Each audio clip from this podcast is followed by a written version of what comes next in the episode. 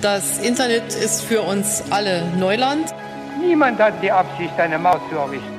The ladies not for turning. We must therefore act together as a united people. Ich bin ein Berliner. In einer Regierung von Angela Merkel werde ich nie rein. And say simply, very simply, with hope, good morning. Hallo und herzlich willkommen zu Politisiert, dem jungen Politik-Podcast. Ähm, wir befinden uns in Folge 18. Wir nehmen heute auf am 4.5.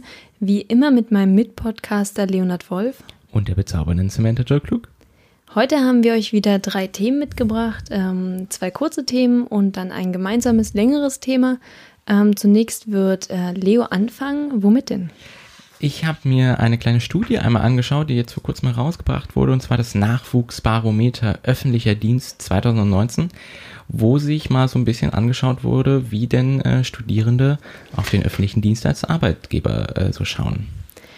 Danach folge ich mit einer Betrachtung der aktuellen Situation um unsere Familienministerin und ihre Doktorarbeit. Spannend. Und dann kommen wir zu unserem großen Thema. Wir haben uns mal ähm, die Wahlwerbung angeschaut, nicht im Konkreten, sondern eher so ein allgemeiner Überblick, äh, beziehungsweise doch, es gibt einen konkreten Aufhänger und zwar, dass das ZDF einen NPD-Wahlwerbespot nicht ähm, ausstrahlen muss. Und äh, genau, darüber sprechen wir aber dann auch ausführlicher und schauen mal uns allgemein Wahlwerbung so ein bisschen an. Genau, und dann können wir eigentlich auch äh, direkt starten. Wie gesagt, du fängst heute an. Los geht's.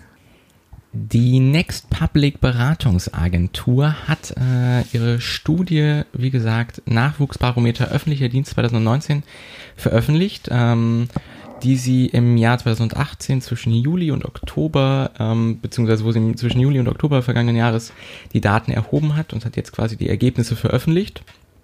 Ähm, kurz allgemein zu der Studie. Next Public ist, wie gesagt, eine Beratungsagentur, die sich vorrangig darum kümmert, ähm, öffentliche Hand und äh, nahestehende Einrichtungen, wie es auf der Website heißt, dabei zu helfen, dass sie zukunftsfest werden.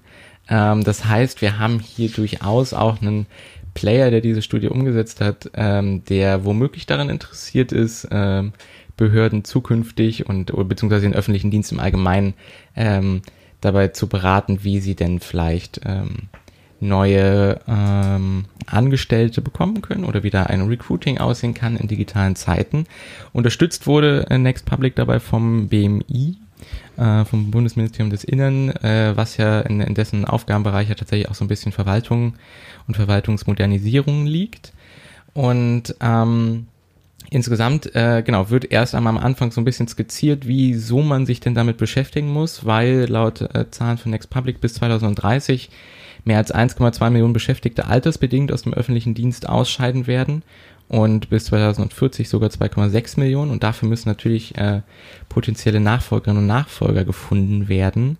Und ähm, dieser quasi Generation, die jetzt äh, oder bald den, den öffentlichen Dienst verlassen wird, steht eine neue Generation von jungen Bewerberinnen und Bewerbern gegenüber, die aber natürlich veränderte Anforderungen an ihr Arbeitsleben mitbringen. Und um da quasi dem äh, öffentlichen Dienst so ein bisschen ähm, an die, äh, die Hand zu nehmen und ihnen so ein bisschen zu helfen, hat quasi Next Public diese Studie nun also durchgeführt. Kurz so ein bisschen zur Methodik oder äh, zu, zur Studie im Allgemeinen. Insgesamt haben äh, knapp 3900 Personen, die an der Umfrage teilgenommen. Das wurde dann aber nochmal quasi verringert auf ähm, 1938 Personen, die die Umfrage tatsächlich komplett beendet haben und lediglich diese wurden dann auch, äh, lediglich deren Ergebnisse wurden dann auch herangezogen. Das Ganze wurde ausgeführt im Zeitraum, in einem Zeitraum von vier Monaten zwischen Juli und Oktober vergangenen Jahres, wie gesagt.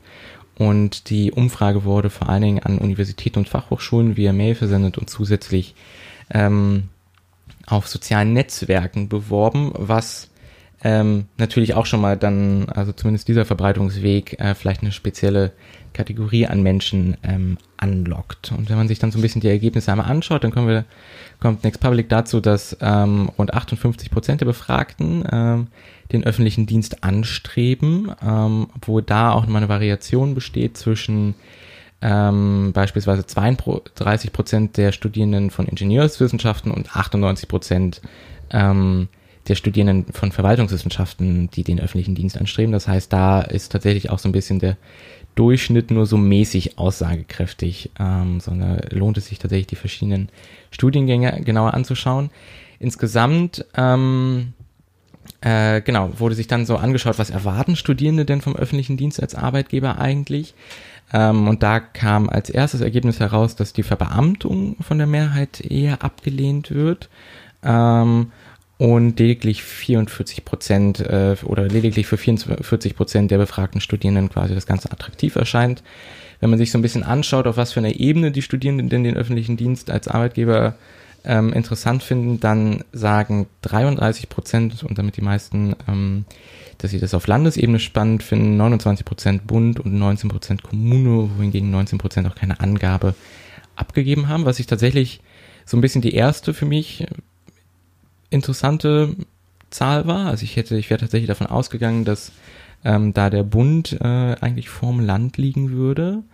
Ähm, genau, wenn man sich dann anschaut, äh, es gab insgesamt 800 Befragte, welche bereits mit dem öffentlichen Dienst in Kontakt gekommen sind. Ähm, da würden äh, zwei Drittel der Arbeit, äh, zwei Drittel von diesen würden quasi den öffentlichen Dienst als Arbeitgeber weiterempfehlen, ähm, was äh, das leitet äh, Next Public später daraus ab als Recruiting-Kanal quasi ganz spannend sein könnte, ähm, weil so persönliche Empfehlungen da ja auch immer ähm, ganz ausschlaggebend sein können.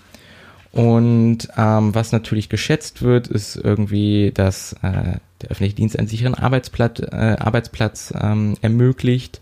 Und ähm, genau, da geben, gibt circa ähm, Zwei Drittel geben an, dass sie diesen sicheren Arbeitsplatz, der ihnen wichtig oder sehr wichtig ist, quasi im öffentlichen Dienst tatsächlich erfüllt sehen.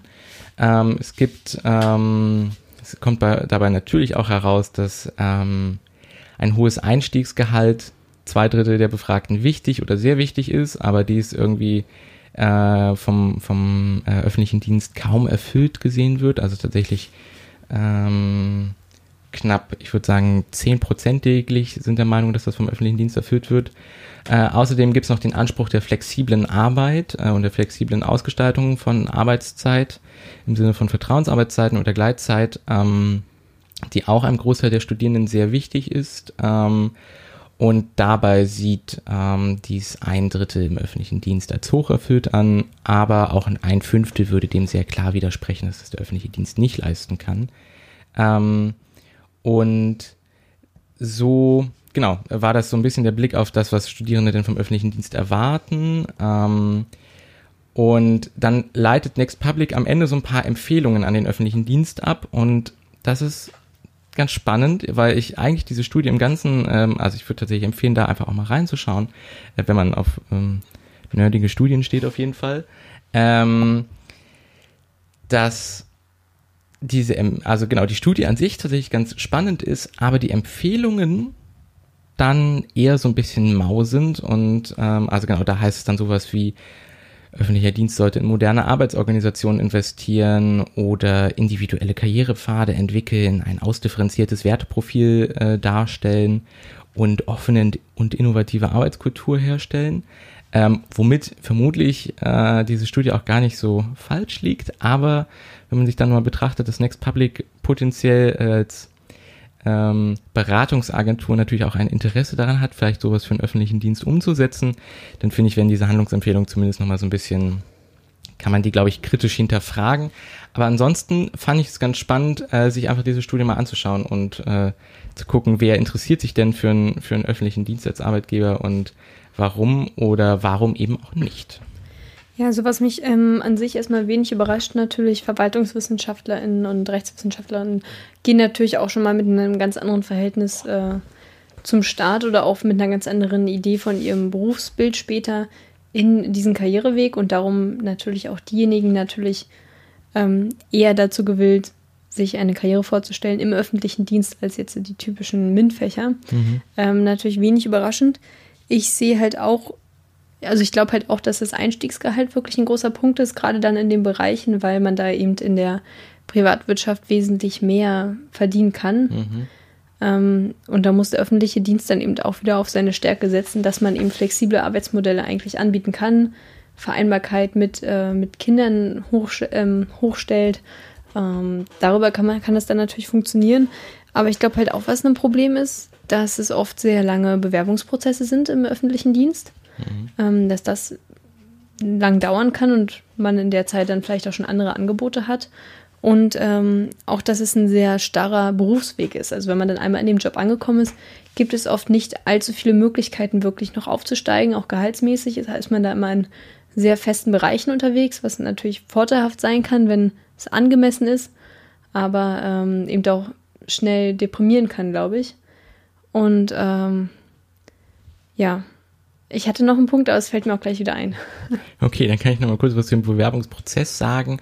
Der wurde sich tatsächlich auch angeschaut ähm, oder beziehungsweise die Erwartungen von Studierenden an den äh, Bewerbungsprozess und da war tatsächlich auch sehr klar abzusehen, so da sind die Fristen äh, sollen potenziell eher kurz sein, also beispielsweise 81 Prozent der Bewerberinnen und Bewerber erwarten eine Einladung zum Vorstellungsgespräch innerhalb der ersten vier Wochen nach Eingang der Bewerbung und sogar 30 innerhalb von zwei Wochen oder sowas wie 47 Prozent der Bewerberinnen und Bewerber erwarten äh, eine Einstellungsmitteilung innerhalb von zwei Wochen. Ähm, also genau, da sind, ähm, ich muss zugeben, ich kenne den, die, die, die Zeithorizonte beim öffentlichen Dienst nicht so sehr, aber ähm, ich kenne, also zumindest nicht im, im Recruiting-Prozess quasi, aber ich kenne Zeithorizonte mhm. vom öffentlichen Dienst im Allgemeinen und ähm, das klingt eher etwas herausfordernd. Ja, also eher dauert das ja länger, weil man sich dann natürlich ja. auch an gewisse ähm, Vorgaben halten muss. Wie ja. muss ausgeschrieben werden, wo muss überall ausgeschrieben werden. Ähm, mein Punkt, der mir noch eingefallen ist, was äh, die Bezeichnung gibt, ob man lieber zum Land möchte oder zum Bund oder mhm. in die Kommunen. Also, äh, dass man weniger in die Kommunen möchte, finde ich durchaus äh, nicht überraschend. Äh, mhm. Alleine fängt ja schon an bei den Gehältern, die da gezahlt werden. Die sind ja auch in der Regel deutlich unter dem, was eben auf Landes- oder Bundesebene ähm, angeboten werden kann. Äh, andererseits auch, weiß ich nicht, wurden die Studierenden auch nach ihrer ähm, Herkunft gefragt, also ob man eher vom Stadt, also von einer Stadt oder vom Land kommt. Weil ich glaube, auch das ist nochmal ein Unterschied, weil gerade in ländlicheren Kommunen ist es, denke ich, auch sehr schwer, da wirklich neue Leute ranzukriegen, die Lust haben, ähm, für den öffentlich-rechtlichen Dienst zu arbeiten. Und ähm, genau, dass die Länder näher dran sind. Ja, vielleicht im ersten Moment denkt man, weil auf Bundesebene, das klingt halt nochmal eine, ne, klingt eine Ebene höher, ein bisschen offizieller. Mhm. Aber ich glaube, auch da ist es, dass äh, man sich das, ein, dass es einfach greifbarer ist, was so ähm, Beamte im Land machen. Ja, also ich habe zumindest in der Auswertung ist keine Angabe dazu, woher denn die Studierenden, die befragt wurden, stammen, ähm, worauf aber tatsächlich später eingegangen worden ist. Ähm, es wurden dann noch Personas entwickelt, ähm, anhand dessen dann quasi die Empfehlungen auch abgeleitet wurden. Und ähm, genau, da gab es dann aber so Eigenschaften, die formuliert wurden, wie ähm, fast die, also es gab dann äh, genau die Persona des der, der projektorientierten Pioniere und da ähm, hieß es dann irgendwie fast jeder siebte möchte in einer Großstadt arbeiten. Also ich bin tatsächlich, ähm, kann es natürlich auch sein, dass bei Studierenden womöglich ähm, für den Bund äh, als, als äh, Arbeitgeber oder als Ebene zu arbeiten quasi heißen könnte, hier, wir müssen irgendwie nach Berlin ziehen oder nach Bonn oder genau, es ist auf jeden Fall mit was anderem verbunden oder genau, auf jeden Fall ist, glaube ich, äh, beim Land eher gegeben, dass es halt nah an einem dran sein könnte. In die Weltmetropole Bonn nee, äh, absolut. Aber ich glaube halt, der öffentliche Dienst muss sich da auf jeden Fall verändern, dass es eben nicht mehr nicht mehr so starre Strukturen sind. Man muss halt die Möglichkeit haben, auch sich weiterzuentwickeln innerhalb des Berufs, weil ich glaube, diese schlimmste Vorstellung, die man immer noch hat äh, als junge Person, ist, dass man irgendwann im Beruf anfängt und darin dann irgendwie die Sackgasse sieht und mhm. das dann den Rest des Lebens macht. Ja. Höchstens vielleicht äh, noch ein bisschen Führungsverantwortung übernehmen kann, indem man ein Team leitet. Mhm. Ähm, Genau, ich glaube, das ist eine ganz große Hürde und, und die Gehaltsvorstellungen müssen halt durch andere Vorteile ähm, austariert werden. Auf jeden Fall, genau, das sind, äh, also wenn man sich die Person das dann auch noch ausführlich anschaut, dann sind genau das auch da ähm, Themen, die da angesprochen werden. Mhm. Ähm, genau, ich fand es aber trotzdem auf jeden Fall schon mal spannend, so einen Überblick darüber zu bekommen. Äh, und als kurzer Fun Fact zum Schluss, ich würde mich persönlich bei den Personas einschätzen zwischen digitale Bürokraten und digital affine standortgebundene Pioniere. Das muss ich mir doch auch gleich nachher mal angucken und mich einordnen. Genau, dann äh, machen wir, schauen wir uns das nachher nochmal genauer an, wer genau Nächste, du bist. nächstes Mal dann äh, das Update. Richtig. Und damit bin ich dann aber auch äh, schon am äh, Ende mit meinem ersten kleinen Thema und dann äh, kommen wir zu dir, Sam. Es geht nämlich darum, dass unsere Bundesfamilienministerin Franziska Giffey ähm, sich neuen Plagiatsvorwürfen, oder die sind jetzt schon seit einer Weile eigentlich bekannt, ähm, den gegenüber verantworten muss. Denn äh, Froniplug, eine Website, die ja eine Art Wiki ist, an denen Nutzer ähm, eben Arbeiten durchgehen und dort Plagiatsfälle ähm, sichten und dann auch ähm, sozusagen markieren, äh, hat nun gesagt, dass sie auf 76 von den 205 Seiten ihrer Doktorarbeit ähm, Fälle gefunden haben, die nicht wissenschaftlichen Standards genügen. Dabei geht es vor allem um ähm, falsches Zitieren und Nichtkenntlichmachen von ähm, Quellen. Mhm. Franziska Giffey sagt trotzdem nach wie vor, dass sie ihre Arbeit nach bestem Wissen und Gewissen verfasst hat und sie also weist diese Vorwürfe sozusagen von sich, hat sich aber im Februar auch schon an die Freie Universität, da hat sie ihre, ähm, ihre Doktorarbeit geschrieben zum Thema Europas Weg zum Bürger ähm, hat sich auch an die FU gewandt und sie darum gebeten, das prüfen zu lassen. Und jetzt äh, läuft das Ganze sozusagen. Ähm, man muss sagen, dass die FU bis jetzt in allen Fällen, die, also in allen Froni-Plug-Untersuchungen, die abgeschlossen sind und an die FU herangeführt worden sind, ähm, auch den Doktortitel wieder aberkannt hat. Äh, ein vergleichbarer Fall wäre ja zum Beispiel auch ähm, die Vorwürfe, die an von der Leyen gerichtet worden sind, ähm, die auch auf, ich glaube, es wurden 47 Plagiate bei ihr entdeckt in 62 Seiten Doktorarbeit. Und trotzdem hat sie ihren Titel behalten. Sie war aber auch ähm, an der Hochschule in Hannover, hat sie ihren Doktor gemacht. Und das ist halt also anscheinend auch von Hochschule zu Hochschule abhängig oder von Universität zu Hochschule abhängig, ähm, wie streng sie dann da die Kriterien anlegen. Und es könnte jetzt tatsächlich sein, dass sie ihren Doktortitel verliert und ähm, dann besteht natürlich auch die Gefahr, wie ja bei ähm, unserer früheren Bildungsministerin Shawan ja auch so war, dass sie den Doktortitel und damit auch ihr Amt verliert. Mhm. Ähm, wie gesagt, sie hat jetzt auch versucht, selbst dagegen zu steuern. Es gibt ja auch andere Fälle, wie zum Beispiel unseren ähm, Verkehrsminister, Herrn Scheuer, der seinen Doktortitel zum Beispiel nicht mehr führt, seit es äh, Vorwürfe gab. Ähm, und ich frage mich, was ist das immer wieder, dass Politiker und Politikerinnen über ihre Titel stolpern? Also ich habe das Thema deswegen eigentlich ausgesucht, weil ich gerne da mit dir auch drüber reden wollen würde. Wie du es siehst, ist, findest du es notwendig, dass Politiker einen Doktortitel führen? Weil ich habe halt gerade ähm, jetzt auch bei Giffey in den Gesellschaftswissenschaften so das Gefühl, das ist halt wirklich nur so ein Prestige, Prestige-Ding. Ich glaube nicht, dass es ihr beruflich wirklich weiterhilft in ihrer Expertise, dass sie jetzt noch dieses Promotionsstudium ähm, angeschlossen hat.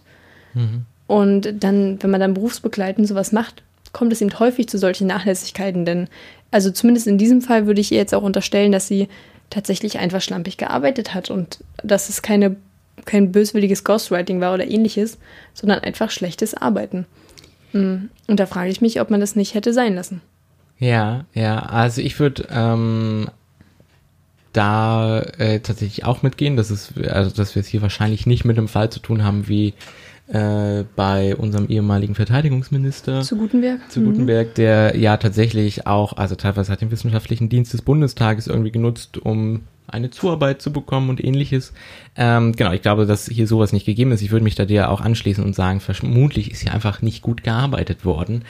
Ähm, zu der Frage, ob man so einen Titel in der Politik braucht, ähm, würde ich ganz klar sagen, nein. Also, ähm, ich habe ähm, also die, die, dieses ganze Thema Studium und äh, weiter aber auch quasi ein, eine Karriere in, in Forschung und ähnlichem ähm, und Promotion. Was ich da, also genau, das ist ein Thema, das mich auch immer wieder mal beschäftigt aufgrund meines eigenen, manchmal besser, manchmal schlechter laufenden Studiums und ähm, genau, wo ich ganz viel auch zumindest von, von Menschen aus meinem Umfeld äh, häufig gesagt bekomme, so, also das größte Indiz, was auch bei einer Promotion beispielsweise der, ähm, sich daraus dann später ablesen lässt, ist, dass halt ein Mensch sich also durchhält, so ein Ding auch zu machen, so. Und das damit natürlich auch was beweisen kann und dann wahrscheinlich in dem einen Thema natürlich auch unfassbar gut ähm, drinsteckt, aber es ist halt vorrangig in Deutschland oder viel in Deutschland auch so ein Zeichen hier, ich habe es geschafft, irgendwie einen Doktor tatsächlich eine Doktorarbeit umzusetzen. Und ähm, ich glaube nicht, dass man das in der Politik braucht. Also ich finde das tatsächlich, ähm, ja, ich würde da auch, auch mit dir mitgehen und sagen, so ich vermutlich hat äh, eine, eine Doktorarbeit ähm, bringt es einem äh, keinen keinen existenziellen äh, Erkenntniszuwachs jetzt für die Arbeit als Politikerin oder als Politiker. Ja. Aber hilft es äh, nicht doch aufgestellt zu werden beispielsweise, weil eben auch die äh, Parteimitglieder äh, dann sagen, okay, vielleicht kommt es auch ganz gut bei den WählerInnen an, dass jemand mit Doktortitel da sitzt, der dann verm vermeintlich äh, eine gewisse Expertise innehat. Ob das dann tatsächlich so ist, das ist einmal mhm. dahingestellt. Aber ähm, dass eben ein Doktortitel immer noch eine gewisse Stellung bei uns in der Gesellschaft hat und man deswegen sagt, okay, wir vertrauen auch eher auf diese Kandidaten ähm, und Kandidatinnen, weil man Vertrauen hat sozusagen in ihr Fachwissen und ähm, dass sie dadurch vielleicht bessere Chancen haben, gewählt zu werden. Ja, also ich könnte mir vorstellen, dass diese ähm, Denke durchaus noch existiert, obwohl ich mir mh, nicht sicher bin, wie begründet die tatsächlich ist. Also dass das. Äh, also ich glaube nicht begründet, aber. Ähm, nee, genau. Ich meine aber auch tatsächlich nicht mal nur nicht begründet im Sinne von, es bringt ihn, äh, also diese vermeintliche Qualifikation bringt ihn vielleicht in ihrer konkreten Arbeit nicht, sondern ich bin mir auch nicht sicher, ob das tatsächlich ähm, also wenn sich eine Partei ähm, entscheidet, hier, oh, wir stellen uns, wir stellen jetzt mal eine Person mit ähm, quasi äh, solch einem Titel auf. Ich bin mir nicht mal sicher, ob das tatsächlich bei Bürgerinnen und Bürgern so einen großen Effekt hat, wie sich das vielleicht Parteien auch vorstellen. Also wenn ich mir anschaue, ähm, Martin Schulz als äh, jemand, der ähm, beispielsweise kein Abitur gemacht hat, ähm, hatte ja durchaus auch keine geringe Zuspruchsrate, etappenweise zumindest. Ähm, Und ich, also genau, ich bin mir tatsächlich, ich kann mir vorstellen, dass diese Denke innerhalb von Parteien durchaus noch existiert, aber auch da muss man, glaube ich, unterscheiden. Also ich bin mir nicht sicher, ich, ähm, wenn man sich anschaut, irgendwie, was so die Verteilung von Berufsgruppen sind oder so in Parlamenten so, dann sind da, glaube ich, auch klare Unterschiede beispielsweise zwischen ähm, der Union oder den Grünen beispielsweise. Ähm, aber genau, ich, ich könnte mir vorstellen, dass diese Denke innerhalb von Parteien existiert, aber ob die tatsächlich dafür eine Grundlage existiert, auch in der äh, quasi bei den Bürgerinnen und Bürgern, das würde ich eher bezweifeln. Ja, dass man, also gut, gerade hat man ja auch eher dieses ähm, Antilitäre von der mhm. Einstellung her, da hilft es dann wahrscheinlich sogar zu sagen, ähm, wir haben ja jemanden, der vielleicht kein Abitur gemacht hat, sondern eine Ausbildung und dann trotzdem sagt, er möchte Politik machen. Ja. Ähm, dann ist es wahrscheinlich doch eher auch so ein Selbstanspruch, glaube ich. Also Total. Den dann viele haben, ob, ob, ob es, äh, wie gesagt, notwendig gewesen wäre, was halt hier auch wieder ähm, total schade ist. Ich glaube, sie selbst hat ja auch politisch noch einiges eigentlich vor sich. Ähm, zumindest hätte sie das gerne und jetzt wird es halt spannend, ob sie darüber tatsächlich stolpert oder ob es gereicht hat, wie sie jetzt auch, ähm, dass sie sich frühzeitig an die FU gewendet hat, mhm. ähm, wird der Umgang damit zeigen. Also ich würde mir wünschen, dass wenn es dann wirklich sich jetzt bestätigt und sie den Doktortitel aberkannt bekommt, dass sie damit auch ähm, ja, offen und verständnisvoll umgeht und sagt, okay, sie hat da eben Fehler gemacht und nicht gut genug gearbeitet und äh, das, also da bin ich mal gespannt. Ja, ja. Ähm, ja, ich glaube, zumindest aus der SPD-Perspektive würden die durchaus gern mit ihr noch einiges anfangen. Äh, ist natürlich die Frage, wie sehr das dann äh, womöglich vielleicht jetzt dadurch äh, dem der SPD einen Strich in die, durch die Rechnung gemacht wird. Ja. Na gut, mal schauen. Genau, wir äh, behalten das weiter im Auge und äh, werfen gegebenenfalls, wenn irgendwas passiert, nochmal einen Blick da drauf. Sicherlich, sicherlich. Und dann äh, jetzt zum Thema Wahlwerbung. Also als Aufhänger haben wir uns ja so ein bisschen ähm, jetzt das Urteil des Bundesverfassungsgerichts zum Wahlwerbespot der NPD genommen. Denn ähm, das ZDF hat gesagt, dass es diesen Spot nicht ausstrahlen möchte. Dagegen ähm, wollte dann die NPD vorgehen sozusagen. Und ähm, davor gab es schon Entscheidungen vom Amtsgericht, Main, Amtsgericht Mainz und dem Oberverwaltungsgericht in Koblenz, und das Bundesverfassungsgericht hat jetzt die Entscheidung bestätigt, dass der Wahlwerbespot nicht ausgestrahlt werden muss, weil er den Tatbestand der Volksverhetzung ähm, erfüllt. Mm, und eigentlich äh, hätte der Wahlwerbespot dann zwei Spots ausgestrahlt werden sollen. Einmal am 29. April. Ähm, der Termin ist ja jetzt schon verstrichen und dann nochmal am 15. Mai. Und jetzt besteht natürlich grundsätzlich die Möglichkeit für die NPD, ähm, einen neuen Werbespot einzureichen, sozusagen, um diesen zweiten Slot noch wahrzunehmen. Äh, ich habe auch geguckt, ich habe den online nirgends gefunden. Worauf ich mich jetzt nur beziehen kann, ist äh, eine Aussage aus der Zeit, dass es halt in dem, ähm, in dem Video hieß, Zitat, seit der willkürlichen Grenzöffnung 2015 und der seither unkontrollierten Massenzuwanderung fast täglich zu Opfern ausländischer Messermänner ähm, Zitat Ende komme und am Ende dann eben noch die Aussage Migration tötet. Und das waren halt Punkte, die eben den Tatbestand der Volksverhetzung ähm, erfüllen. Und auch ähm, ein linken Politiker aus Neustrelitz, Thomas Fiss, hat äh, geklagt ähm, wegen Volksverhetzung oder die NPD deswegen angezeigt, weil er ja diesen Ausdruck Migration tötet nutzen sie auch auf Wahlplakaten. Mhm. Ähm, auch dagegen wird vorgegeben, da bin ich auch gespannt, welche Entscheidungen es gibt.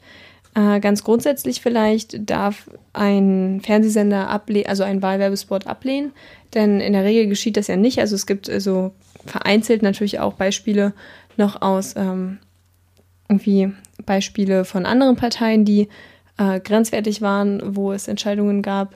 Äh, da kommt Leo vielleicht auch gleich nochmal zu, wenn er ein mhm. bisschen was zur Historie sagt. Ähm, aktuell ist es aber so, dass eigentlich die öffentlich-rechtlichen versuchen, es ist dann auch nochmal je nach, ähm, in den Bundesländern nochmal anders geregelt, je nach dem Landesmediengesetz. Wie ist Landes? Äh, so, also in Rundfunkstaatsverträgen und Landes, äh, ja, ich weiß gar nicht, wie die Landesgesetze genau heißen. Äh, genau, in den Landesmediengesetzen ist das dann äh, nochmal spezifisch geregelt sozusagen. Grundsätzlich ist es so, dass die Sendezeit ähm, also dass jede Partei Sendezeit bekommt, das hängt von ihrer Bedeutung ab. Und ähm, dann werden die Slots halt ganz konkret zugelost, also wann, wie viel Uhr das dann gezeigt wird. Ähm, genau, so viel vielleicht erstmal zu dem Thema Wahlwerbespots. Ähm, wollen wir erstmal da bleiben oder soll ich gleich auch was zur Wahlwerbung generell noch ein bisschen sagen? Ach, mach ruhig gerne noch weiter, ich okay, äh, also, dann irgendwann erstmal so ganz grundsätzlich zur Wahlwerbung muss man sagen, sie ist natürlich durch das Grundgesetz ähm, geschützt, also durch Artikel der Presse- und Kunstfreiheit und natürlich auch ähm, das Privileg der Parteien an der politischen Willensbildung mitzuwirken. Ähm, also ein relativ hohes Gut, muss man auch sagen. Äh, dann sieht man ja jetzt auch immer, ab einer gewissen Zeitgrenze dürfen ja dann Wahlplakate gehangen werden, ähm, sechs Wochen vor der Wahl. Und da gibt es dann Regelungen, die dürfen den Straßenverkehr nicht behindern. Sie müssen ähm, Fußgänger zweieinhalb Meter hoch sein, glaube ich, oder nicht ganz, ein bisschen weniger. Mhm. Und an der Straße dann vier Meter hoch. Also so eine Regelung gibt es und dass man zum Beispiel dann an Wahllokalen ähm, nicht hängen darf, beziehungsweise das am Tag der Wahl abnehmen muss, weil es sonst zwei Propaganda wäre, also kleine Spezifikas. Ähm, und es gibt dann auch gewisse Bereiche in, in, Gemeinden, die können halt Sperrzone sein, wo sowas generell nicht erlaubt ist. Ähm, Genau, was man vielleicht sonst noch sagen kann, äh, dass auch vor einer Wahl es möglich ist, für eine Partei Adressen nachzufragen, beispielsweise, um Post zu verschicken. Das ist äh, möglich. Halt äh, zielgruppenorientiert, also zum Beispiel ganz klassisch, dass man als Erstwähler und Erstwählerin dann einen Brief zugeschickt bekommt von der Partei, hey, Sie dürfen jetzt erst einmal wählen, ähm, mhm. wir wollen Sie möglichst früh an uns binden, darum überlegen Sie es sich doch mal. Ähm, also da steht dann natürlich alles durch die Blume gesagt, aber das ist natürlich die Idee dahinter. Äh, per E-Mail oder Anruf ist es natürlich nicht möglich, aber zumindest die Adressen, das geht immer noch. Da kann man sich natürlich auch vorher gegen wehren, aber es machen ja auch die wenigsten in der Regel. Mm, und da sind erstmal so ein paar Sachen zur Wahlwerbung im Allgemeinen. Vielleicht noch, dass eben auch Leute, die ein politisches Amt bekleiden, sehr darauf achten müssen, dass sie ihr politisches Amt nicht nutzen, um Wahlwerbung zu machen. Aber genau. Genau, und wenn wir uns dann nochmal die ähm, Historie von Wahlwerbung im Rundfunk anschauen und was denn da bisher vielleicht äh, auch ausgestrahlt wurde, auch wenn es äh, schwierig war oder was eben nicht ausgestrahlt wurde, also so ähm, etwas aufsehenerregende ähm, Wahlwerbespots, die trotzdem gesendet wurden, sind beispielsweise 1987 von der Christlich-Bayerischen Volkspartei gewesen mhm. äh, im Bundestagswahlkampf, wo dann auch der Vorsitzende Ludwig Volkholz beispielsweise sagte, man wolle keine Minarette und fremden Volkstumsprobleme in unserer äh, Heimat haben oder man wolle verhindern, dass äh, allmählich eine Ausländermehrheit alle Rechte mit den Grünen zusammen übernehme. Äh, genau, der wurde ausgestrahlt, ähnlich wie beispielsweise der ähm, Spot der Republikaner zur Berliner Abgeordnetenhauswahl 1989, wo beispielsweise die Titelmelodie ähm, von Spiel mir das Lied vom Tod ähm, zusammen mit Bildern von Ausländern kombiniert wurde äh, oder vermeintlichen Ausländern, ähm, was natürlich auch äh, höchst äh, schwierig ist, aber die sind wie gesagt gezahlt, äh, gezeigt worden denn tatsächlich äh, Entscheidungen, dass Wahlwerbespots nicht gezeigt werden müssen, sind bisher eher äh, rar gesät, weil das doch ja, wie du auch schon äh, meintest, ähm, auf, auf quasi Artikel 5 im Grundgesetz und Artikel 21, die ja doch auch hohe Güter sind quasi, ähm, die, die Grundlage ist und deshalb da auch eine hohe äh, Hürde existiert. Ähm, wo aber tatsächlich bisher Verbote ähm, ausgesprochen wurden oder zumindest ähm, quasi sich die Sender entschieden haben, das nicht zu zeigen und das Bundesverfassungsgericht diese Entscheidung grundsätzlich ähm, mit unterstützte, waren beispielsweise 1978 ähm, als irgendwie verfassungsfeindliche Aussagen in den Spots von drei kommunistischen Parteien quasi nicht gezeigt werden mussten und 1984 als die Deutsche Zentrumspartei ähm, sich als das äh, genau gegen das geltende Abtreibungsrecht äh, äußerte, aber auch da das Bundesverfassungsgericht äh, dann mit äh, entschied, dass das nicht gezeigt werden muss. Und 2005 ähm, ARD und ZDF ein Spot der äh, anarchistischen Pogo-Partei Deutschlands ähm, aus Jugendschutzaspekten nicht zeigen wollte. Und auch hier ähm, das Gericht wird den Beschluss äh, vollzog, dass ähm, tatsächlich hier ARD und ZDF recht haben. Ähm, da in dem besonderen Fall beispielsweise auch noch mit der anarchistischen Pogo-Partei, dass das ZDF ähm, genau trotzdem äh, der Partei zusicherte, einen Wahlwerbespot in einer anderen überarbeiteten äh, Version quasi auszustrahlen, ähm, so dass da dann tatsächlich auch quasi immer noch ähm, das Grundrecht gewahrt blieb, aber nun mal nicht mit diesem sehr konkreten Wahlwerbespot. Ähm, du hast es schon gesagt, wenn wir uns nochmal so ein bisschen die juristischen Grundlagen anschauen, also die, ähm, genau, oder beziehungsweise nicht nur die, die Grundlagen, sondern wie die Regelungen aussehen, dann muss man da so ein bisschen in die Rundfunkstaatsverträge schauen, beziehungsweise ähm, genau der Rundfunkstaatsvertrag ähm, regelt erstmal, ähm, dass sowohl für öffentliche, äh, also öffentlich-rechtliche Sender als auch Privatsender ähm, die Werbung für äh, genau, Werbung politischer, weltanschaulicher oder religiöser Art grundsätzlich erstmal zulässig ist. Das steht dann äh, Paragraph 7. Ähm, und dann steht da aber, dass in Paragraph 42, der quasi die Vorschriften für den privaten Rundfunk regelt, äh, dass Parteien während ihrer Beteiligung an Wahlen, zum Beispiel zum Deutschen Bundestag, gegen äh, Erstattung der Selbstkosten eine angemessene Sendezeit einzuräumen ist. Das heißt, ähm, im Gegensatz zu den öffentlich-rechtlichen können bei privaten Sendern tatsächlich da auch nochmal äh, für die Parteien äh, ein paar Kosten entstehen, zumindest die Selbstkosten müssen sie also übernehmen, ähm, was tatsächlich auch äh, dann mit sich bringt, dass die Wahlwerbung in privaten Sendern wesentlich äh, geringer ausfällt als in öffentlich-rechtlichen.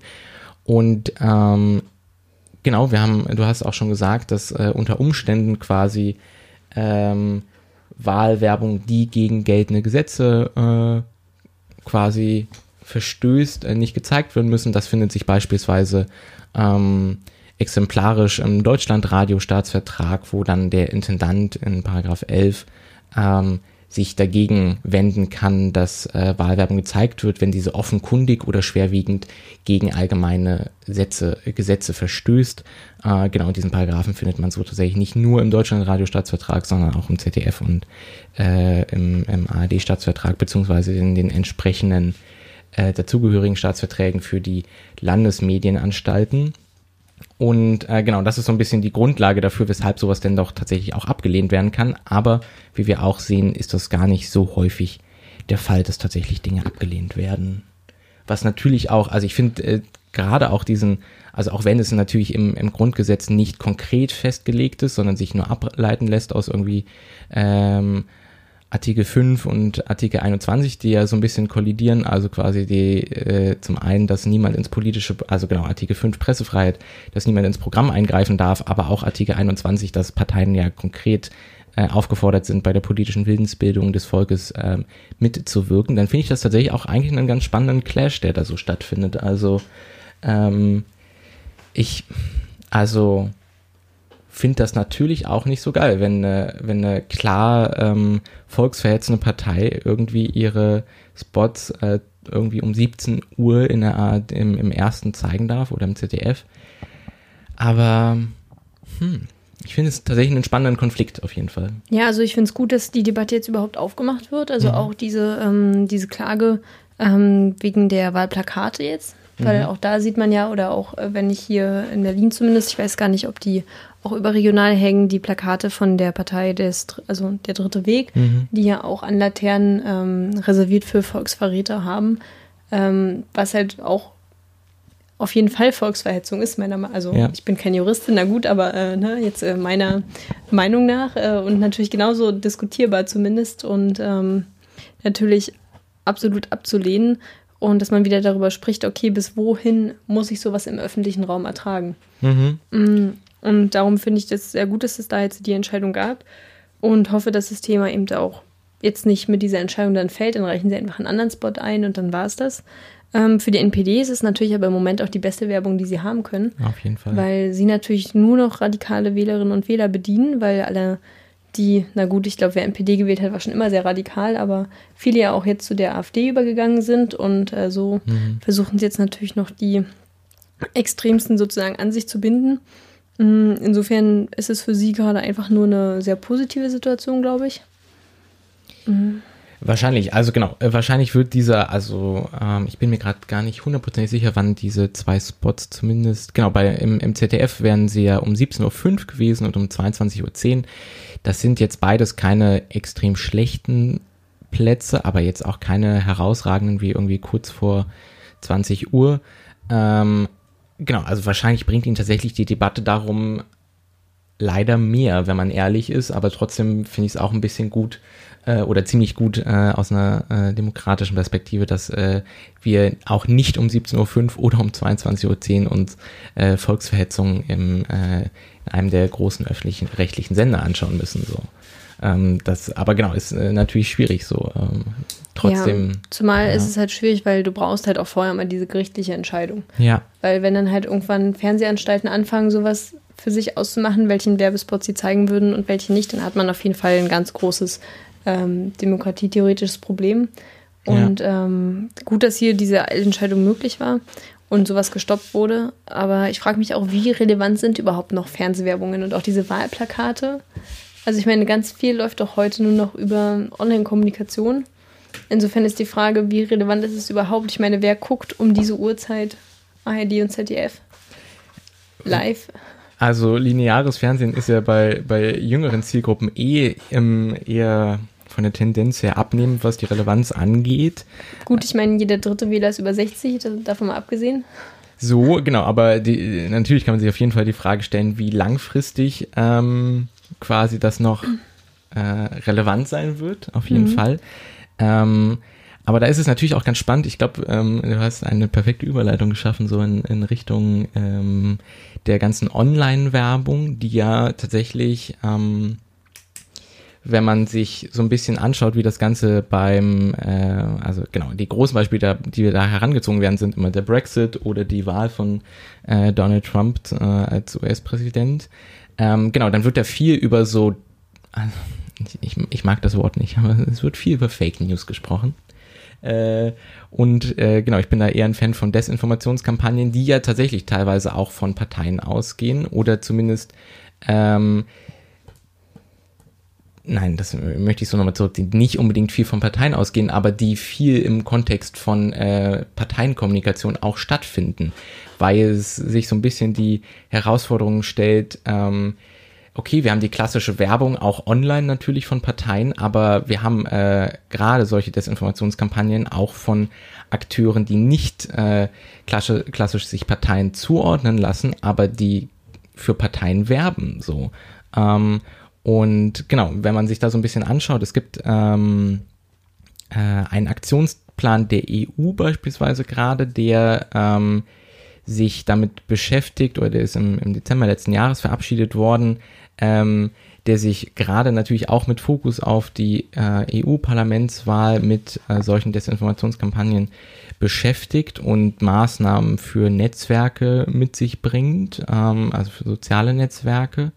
Ähm, dann ist das natürlich ein sehr, sehr herausforderndes Thema. Also beispielsweise, genau, wenn man in diesen Aktionsplan schaut, dann wird der Desinformation erstmal definiert mit beispielsweise nachweislich falscher oder irreführenden Informationen, die mit dem Ziel des ähm, äh, der vorsätzlichen Täuschung der Öffentlichkeit konzipiert sind und äh, genau verbreitet werden, um öffentlichen Schaden beispielsweise anzurichten oder zumindest, dass sich aus Konsequenz daraus ergeben kann.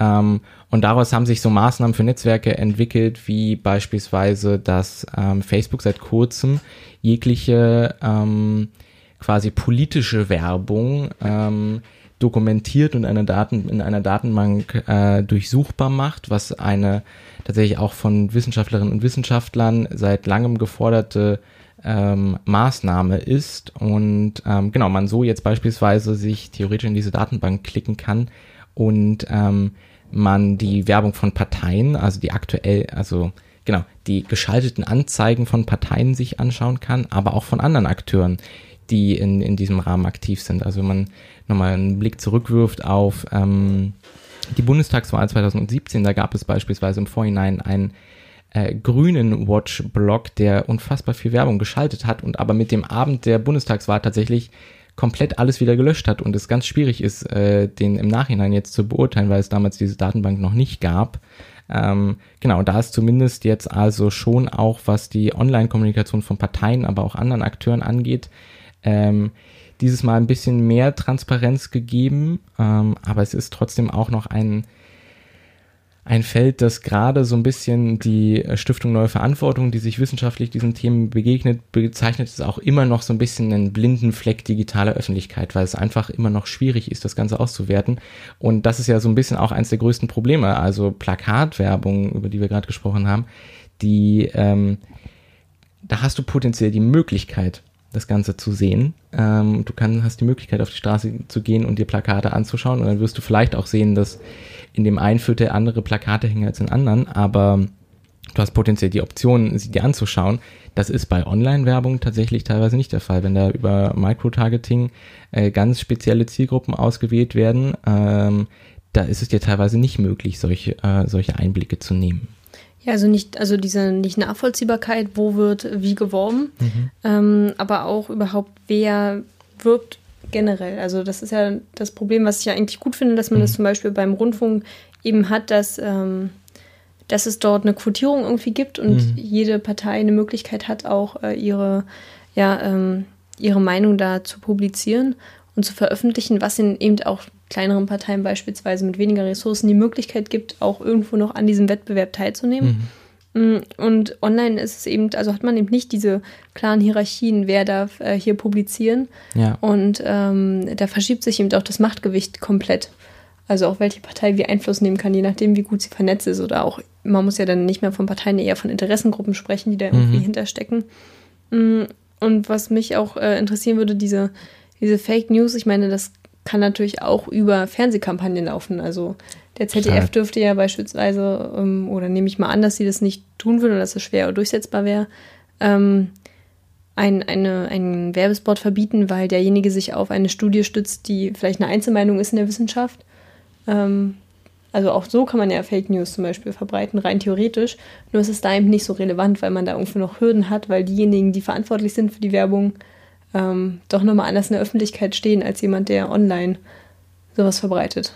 Desinformation. Ja, auf jeden Fall. Also dieses ganze, ähm, also ich habe tatsächlich leider diese Studie jetzt gerade im, im Konkret nicht rausgesucht, aber der, der Tenor, der wissenschaftliche Tenor, äh, was solche Desinformationskampagnen und äh, auch stumpf gesagt Fake News angeht, ähm, da ist beispielsweise, wir haben vorhin über das Alter gesprochen, ähm, da sind äh, vor allen Dingen äh, junge Menschen vorrangig auf der Hut. Äh, das heißt, äh, die hinterfragen viel mehr. Ähm, wenn ihnen was in sozialen Netzwerken irgendwie begegnet, ist das jetzt tatsächlich etwas, was äh, also ich so ungefragt übernehmen sollte als also äh, Seniorinnen und Senioren beispielsweise oder potenziell Menschen, die älter werden. Also da ähm, genau, da ist tatsächlich bei denen äh, im, im, Kontext von Fake News ein, eine viel größere Herausforderung und da muss man sich tatsächlich eher Gedanken machen, wie können vielleicht ähm, junge Menschen äh, ihren Eltern oder äh, Großeltern helfen, sowas doch eher zu erkennen als ähm, andersherum. Oder wie verjüngen wir die Wählerschaft? Eine Absenkung äh, des Wahlalters auf 16 wäre schon mal ein Anfang. Das ist eine Idee, über, über die man diskutieren kann. Ähm, auch, äh, ja, es, ist jetzt schon eine sehr spannende Argumentation, würde ich sagen, Sam, die du hier hervorbringst. Aber ich grundsätzlich, denke, die, äh, ja. Die Art und Weise war klar, wie ich das gerade gesagt habe. Ja, war, ich, ich würde auch sagen, ähm, das hat sich unseren äh, intelligenten Hörerinnen und Hörern natürlich schon vermittelt.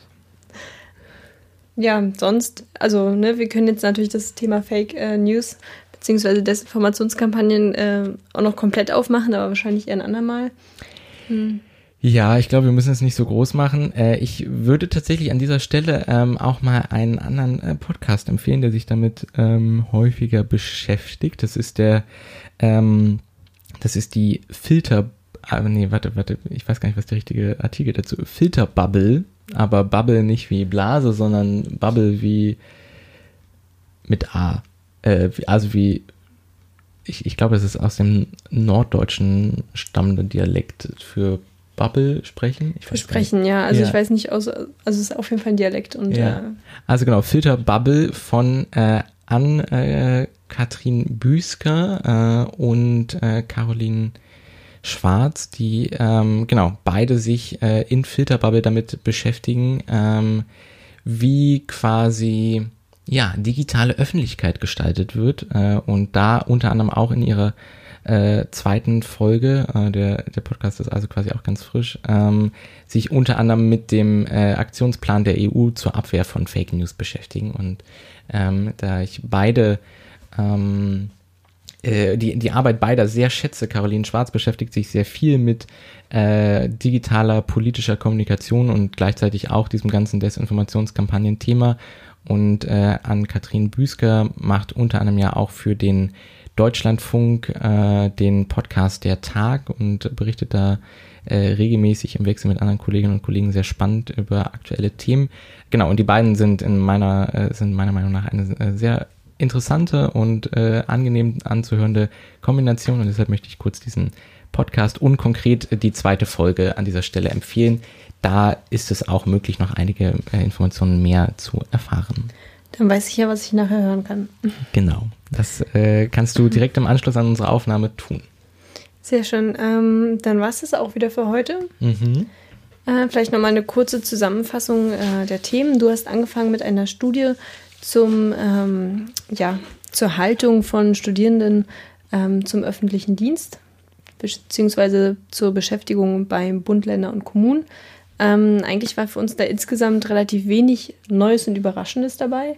Ähm, es hat sich halt herausgestellt, dass ähm, es sehr viele Dinge gibt, die diesen Job unattraktiv machen könnten oder es auch im Moment tun und es aber bald einen, Nach also einen Bedarf geben wird. Und äh, die Beraterfirma hat uns dann auch Tipps dafür gegeben, wie sie das selbst am besten umsetzen würde. Beziehungsweise, äh, genau, was man da machen kann. Genau. Äh, und dann hast du äh, einen Blick auf die aktuelle Diskussion rund um Franziska Giffeys äh, Doktorarbeit geworfen, äh, die ja in Politikwissenschaften promoviert hat und gerade sich äh, bei dieser Arbeit mit Plagiatsvorwürfen konfrontiert sieht. Wir sind so ein bisschen der, wir, wir würden die Vermutung oder die Auffassung vertreten, wahrscheinlich ist da einfach unsauber gearbeitet worden und zumindest im Gegensatz zu anderen äh, Fällen in der Vergangenheit nicht äh, böswillig äh, plagiiert worden. Ähm, gleichzeitig haben wir uns dann aber auch die Frage gestellt, was hat eigentlich so ein Titel in der Politik für eine Bedeutung und sollte äh, solch ein Titel überhaupt diese Bedeutung haben? Und wir sind eher so der Meinung gewesen, ja, man kann davon auch mal ein bisschen wegkommen, würde ich sagen. Genau, und jetzt am Ende äh, Wahlwerbung noch ganz frisch erst so ein bisschen darüber gesprochen, ähm, ja, was war überhaupt aktuell für eine Debatte um den NPD-Wahlwerbespot? Was bedeutet das für die Partei? Ähm, dann nimmt auch dahingehend, wie wandelt sich gerade Wahlwerbung? Äh, was wird da, was stellt sich da uns als Herausforderung? Mhm. Gerade auch in Bezug zur Online-Werbung. Ähm, finde aber gut, dass jetzt eine Debatte darüber aufgemacht wird, was dürfen Parteien überhaupt als Wahlwerbung benutzen und wo muss man auch ähm, Grenzen ziehen. Genau, damit haben wir uns jetzt äh, beschäftigt ähm, und damit sind wir am Ende. Wir ähm, werden wahrscheinlich in zwei Wochen über die anstehende Europawahl sprechen und dann uns auch nochmal konkret den ähm, Wahlkampf der einzelnen Parteien angucken mm, und was uns da so thematisch auffällt, was wir spannend finden, wie sie versuchen, äh, welche Wähler und Wählerinnengruppen anzusprechen. Das ist so das, worauf ihr euch in zwei Wochen freuen könnt. Genau, das heißt, es wird dann ein Spezial äh, geben im Vorfeld der Europawahl. Ähm, mal schauen, wie das so wird, aber genau, wir haben ja noch zwei Wochen Zeit, uns vorzubereiten. Genau, und bis dahin äh, wünschen wir euch natürlich wundervolle zwei Wochen. Ähm, und wir hören uns dann wieder. Das war Politisiert. Mit Samantha Joe Klug. Und Leonard Wolf. Und äh, dann hören wir uns bald wieder. Tschüss. Tschüss.